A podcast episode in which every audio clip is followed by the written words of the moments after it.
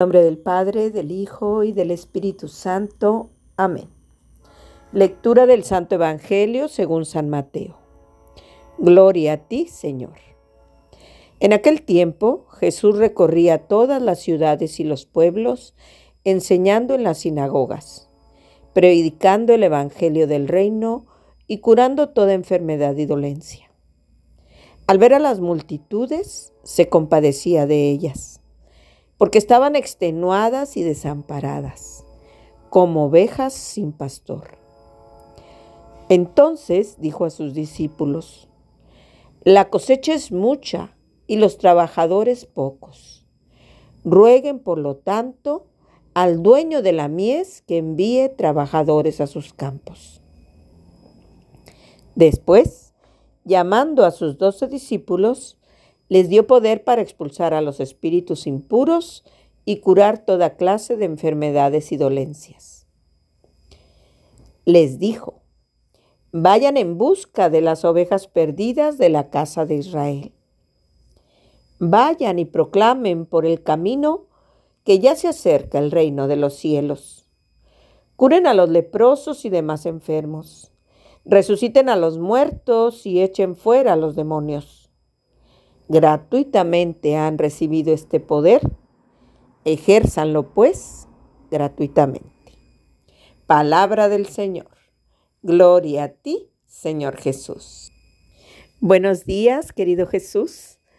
Quiero agradecerte este tiempo de adviento, tiempo de espera y tiempo de esperanza.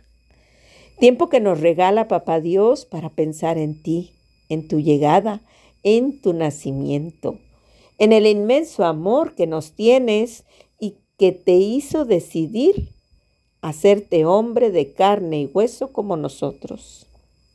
Gracias Jesús, porque tu llegada a este mundo es y sigue siendo solo por amor. Regálanos la gracia de que nuestros pensamientos, sentimientos y acciones se asemejen cada vez más a los que tienes tú para nosotros. Amén. Hola, ¿qué tal? Soy Silvia Valdés, discípula de la familia misionera Verbundey en Monterrey. Hoy sábado 9 de diciembre de 2023 comparto con ustedes esta pauta de oración desde el Evangelio según San Mateo, capítulo 9 versículos del 35 al 38 y capítulo 10 versículos 1 y del 6 al 8. ¿Por qué el equipo de Palabras de Vida prepara estas pautas de oración cada día? La respuesta es simple. Cada uno de los que preparamos estos audios lo hacemos con el deseo y la intención de que ustedes se encuentren con Jesús y disfruten también este tiempo de diálogo diario con Él a través de escuchar su palabra. Es Jesús quien desea encontrarse con ustedes, así como lo hace con nosotros, para poder escucharles, hablarles y permitirles que también le escuchen y le hablen.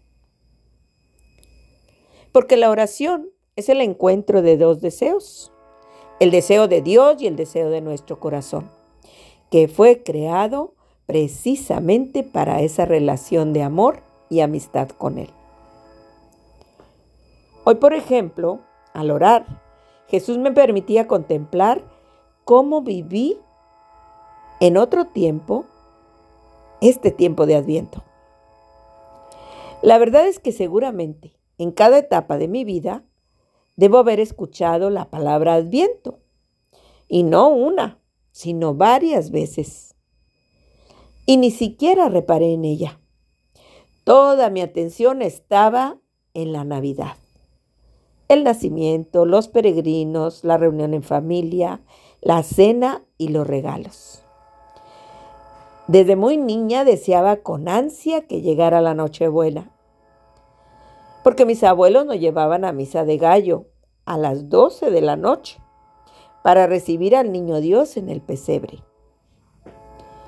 Mientras estuve pequeña fue muy hermosa cada Nochebuena Y el día de Navidad, claro que también. Pero ¿qué sucedía después? Pues la alegría se iba escapando y de nuevo volvía a la rutina. Hoy en el Evangelio el texto dice, al ver a las multitudes, se compadecía de ellas, porque estaban extenuadas y desamparadas como ovejas sin pastor. Ahora me doy cuenta que así vivía yo, como oveja sin pastor. Era poco lo que entendía, lo que preguntaba, lo que esperaba. Y sé que quizás a muchos les pase igual. Porque cada uno vamos entendiendo según dispongamos nuestro corazón a escuchar la palabra. Por eso hoy la invitación que me hacía Jesús era esta. Ora conmigo, Silvia. Observa tu vida. ¿Cómo vives en estos momentos este tiempo de adviento? ¿Sabes ahora lo que significa? ¿Sabes cuál es la finalidad que tiene? Y yo le agradecí a Jesús que me preguntara esto, porque sí, ahora entiendo un poco más sobre el adviento, porque he aprendido a conocerle más a Él. El adviento es un tiempo de espera y de esperanza, y vivirlo así nos permite preparar nuestro corazón para recibir a Jesús, que es nuestro Mesías y nuestro Salvador en esta Navidad. Ahora Jesús me pedía también, invítales a quienes escuchan mi palabra a través de este espacio a contemplar también sus vidas. Invítales a estar conmigo a preguntarme lo que no entiendan de su presente o de su pasado, de sus tiempos de adviento, de sus navidades que han vivido. Quiero estar con ellos, quiero escucharles, quiero compartirles mi amor. Me gustaría que se confiaran a mí, porque soy su amigo, soy su hermano. Deseo que preparen un lugar en su corazón para mí, porque ese es el verdadero sentido de la Navidad. Y por supuesto, también me encantará que al hacerlo disfruten de la compañía y la convivencia con sus familiares y amigos. Pues bien, hermanos, aquí les dejo esta invitación de parte de Jesús. Ahora, los que vamos siguiendo más de cerca a nuestro Señor, somos sus nuevos discípulos. Y Él nos va dando poder para expulsar espíritus impuros, para curar dolencias en los que están a nuestro lado, en la familia, en la escuela, en el trabajo, en el barrio, en la comunidad parroquial. Jesús nos dice, vayan en busca de las ovejas perdidas de la casa de Israel. Vayan y proclamen por el camino que ya se acerca el reino de los cielos. Pídanle al dueño de la mies que envíe trabajadores a su reino, porque la mies es mucha y los obreros son pocos. Pues bueno, hermanos, a sumarnos a esta misión y a pedirle a Mamá María que nos dé de todas sus actitudes un poquito para poder dar nuestro sí a esta petición de Jesús. Amén.